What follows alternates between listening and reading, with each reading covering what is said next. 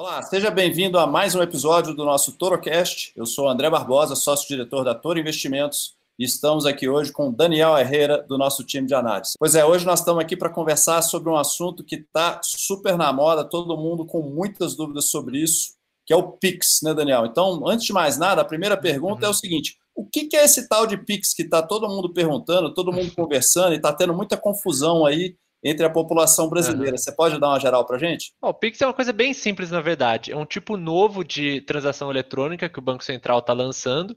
Então, a, o grande objetivo é isso eventualmente vir a substituir a TED, o DOC, que é o que a gente usa principalmente hoje em dia para fazer transação. Então, vai ser uma transação que ela vai ser praticamente instantânea. Uma das grandes vantagens é que você pode fazer ela a qualquer hora do dia, qualquer dia da semana. Então, quer transferir um dinheiro 11 e meia da noite de um domingo, pode transferir um dinheiro. Então, a tendência é que isso mude bastante a forma como o brasileiro lida com dinheiro, facilitar muito as transações eletrônicas.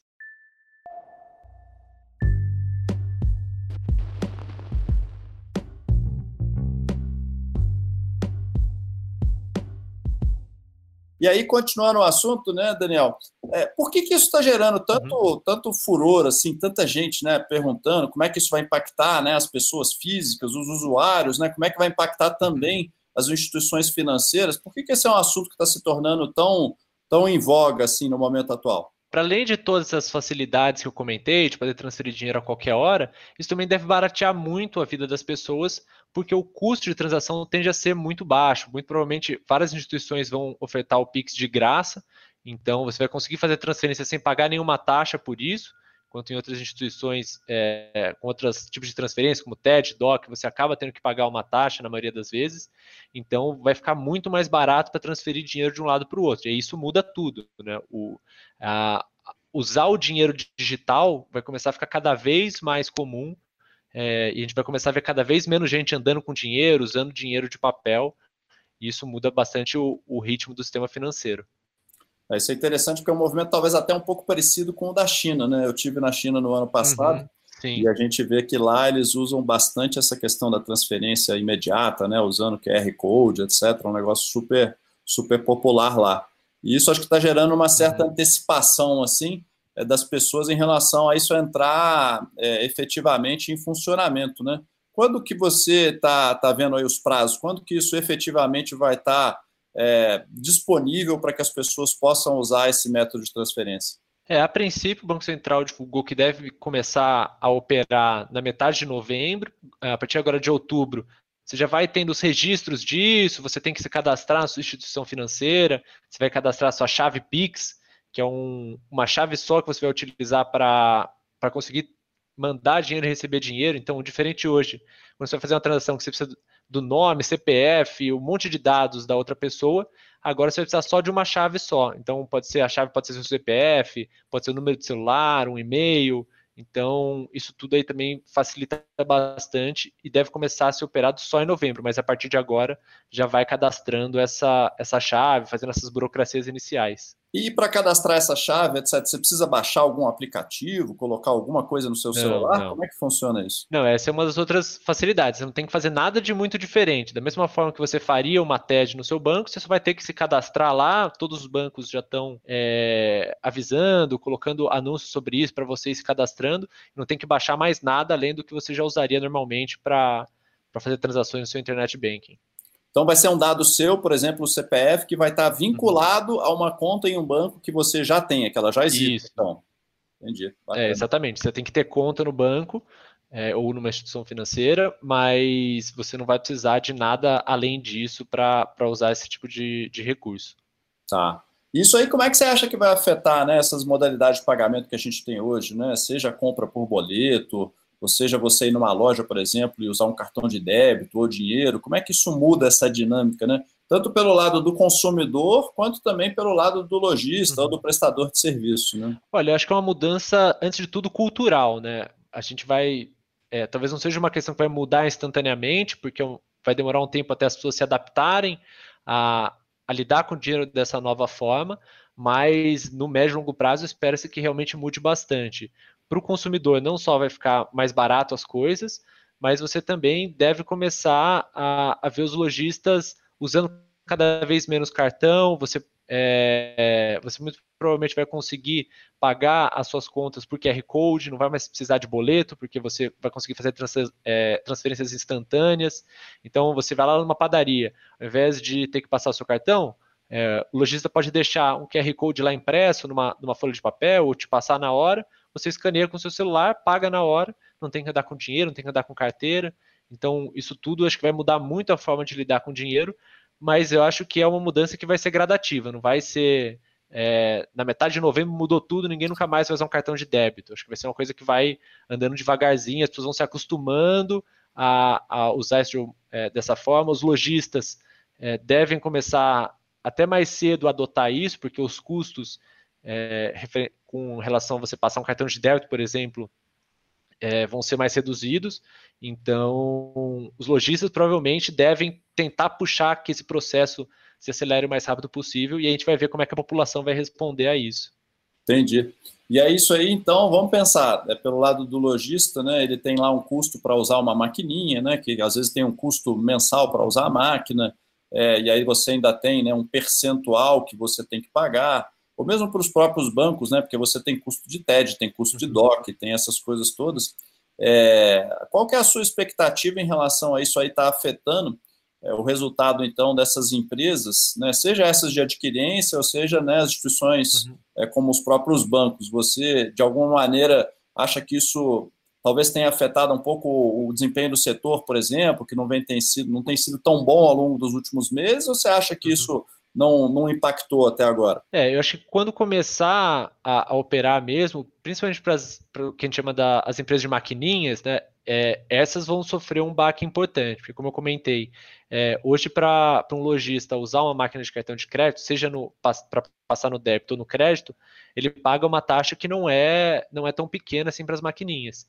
Então, se a gente imaginar que agora as pessoas vão conseguir, como se fosse passar no débito, fazendo transferência de graça ou por uma taxa muito baixa, é, o, o lojista tem todo o interesse em utilizar isso e você vai tirar um, um filão de mercado muito importante dessas empresas de maquininha. Então, elas provavelmente ainda vão continuar operando o cartão de crédito, que o, o Pix eu acho que não vai suplantar tanto o crédito, uhum. mas vai com certeza tirar uma, uma fatia importante dessas empresas. E para os bancos, isso aí é uma receita relevante quando você olha, né, o que, que são, é, o que eles têm de ganhos, né, seja com cartões, ou seja com essas taxas de transferência, de DOC ou TED, né, que é, boa parte da população brasileira, às vezes por ter um saldo menor no banco, acaba pagando essas taxas, né? Isso aí é uma receita relevante para essas instituições? Olha, relevante até é, não é nem de longe a, a, principal receita. Se a gente pegar hoje as receitas, todas as tarifas, seja tarifa de TED, de conta corrente, de anualidade de cartão, enfim, todas as modalidades de tarifa, elas giram nos grandes bancos em torno de 10, 15, no máximo 20% da receita total. Então, é, essas tarifas são importantes, então você vai ter um, um, pequeno prejuízo ali se as pessoas pararem realmente de usar a TED por total e parar de pagar essas tarifas. Uhum. Mas, por outro lado, a gente pode ter até uma mudança que pode ser positiva para os bancos, que é você ir aumentando o que a gente chama da bancarização. Né? Hoje, muita gente não tem conta bancária, não tem cartões, seja de crédito ou de débito, porque envolve custos. É, então, quanto mais acessível ficar esse tipo de, de transação, eu acho que mais a gente tende a ver é, as pessoas abrindo contas em bancos e aí você tem abertura para vender outros tipos de serviços, que até são mais o, o core de um, de um banco, né? Uhum. Que é você vender o financiamento, você vender um, é, um empréstimo, um crédito. Então, é, o que a gente vê, por exemplo, no movimento dos bancos digitais é muito essa estratégia. Você não cobra essas tarifas para você conseguir atrair muita gente, ter uma base de clientes grandes e a partir daí oferecer outros serviços. Então, uhum. por mais talvez no primeiro momento os grandes bancos sintam um, um, um, pequeno impacto no resultado, eu acho que no médio e longo prazo pode até acabar sendo positivo. Você vai aumentar o, o você tende a aumentar o acesso de que as pessoas vão ter ao, ao sistema financeiro como um todo. Perfeito.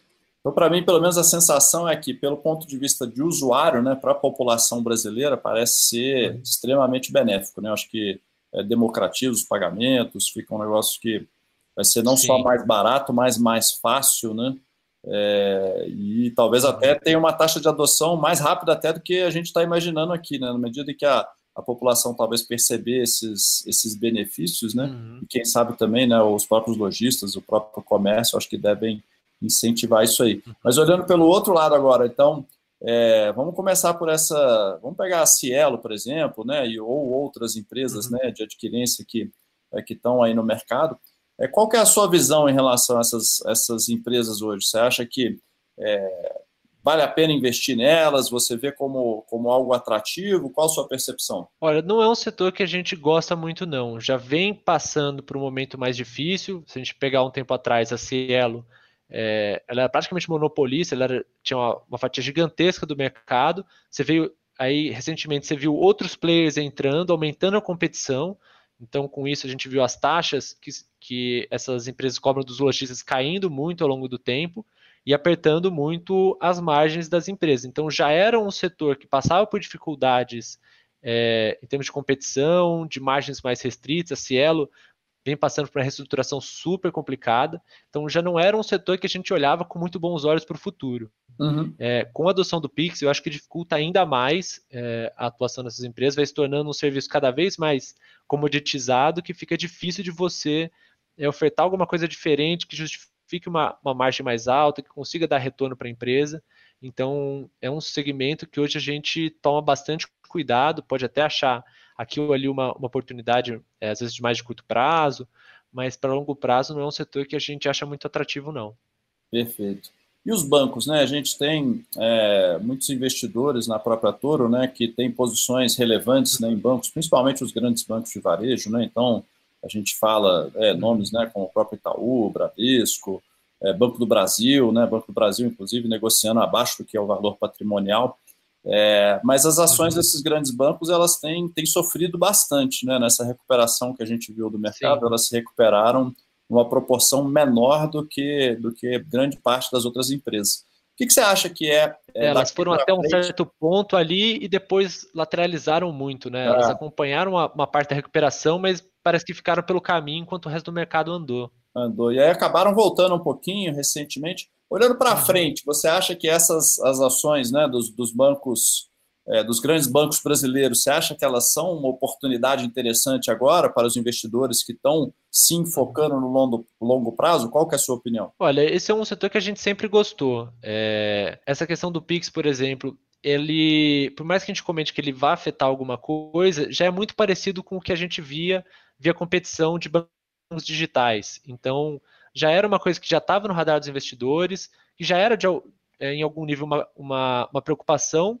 mas, por outro lado, é, a gente já vem observando esses grandes bancos se movimentando. Nenhum deles está paradão lá esperando o mercado mudar e eles serem pegos na contramão. Eles estão se reinventando, estão investindo muito no digital, em novas tecnologias. Então, é, não acho que seja um setor que, por mais que ele não tenha é, performado tão bem nos últimos meses, é um setor que a gente continua acreditando. É um setor que tem mostrado muita resiliência, que faz bons movimentos, que consegue se adaptar, já passou no Brasil por mudanças super profundas, é, culturais, tecnológicas, macroeconômicas, uhum. e sempre é, consegue se reinventar, bater recordes de resultados, pagar bons proventos.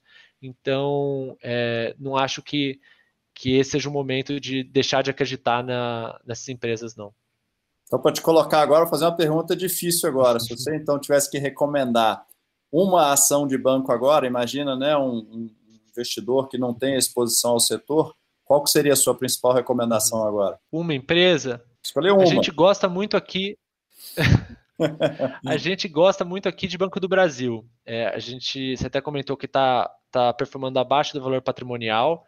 Eu acho que é uma empresa que ela é sempre penalizada por ser estatal, mas eu acho que os resultados dela não vêm justificando essa penalização. Então, é uma empresa que tem muito potencial ainda de voltar para patamares próximos do que, do que operava antes da crise é, e vem performando pior do que os seus pares, na minha visão, de forma injustificada. Então, a gente já vem destacando há algum tempo, dentre os bancos, uma oportunidade interessante em, em Banco do Brasil. Em relação à mudança que a gente teve né, no time de gestão, né, mudança do presidente recentemente, etc., você acha que isso aí já está totalmente precificado ou ainda tem algum impacto? Não, eu acho que está precificado. Num, é, o que eu acompanhei, eu acho que não, o mercado não, não absorveu isso de forma muito negativa. É, eu acho que a, a, gestão ainda continua alinhada é, a um, uma gestão focada no acionista, focada em ganhar eficiência. Então, não acho que, que isso vai ser um problema no futuro, não. Perfeito. Pessoal, esse foi mais um Torocast, então. A gente agradece a audiência de todos vocês. E só para dar um resumo, então, o Pix ele é extremamente positivo para todos vocês, para todos nós, para a população brasileira como um todo. Para algumas das empresas do setor financeiro, ele pode e tende a ter efeitos negativos, embora, na opinião, como a gente está ouvindo aqui do Daniel, né, os grandes bancos de varejo não devem ser tão afetados assim. Então, com isso, a gente agradece aí mais uma vez a audiência e a gente se encontra no próximo episódio, não é isso, Daniel? Exato. Um abraço, pessoal, e até a próxima. Obrigado, até logo.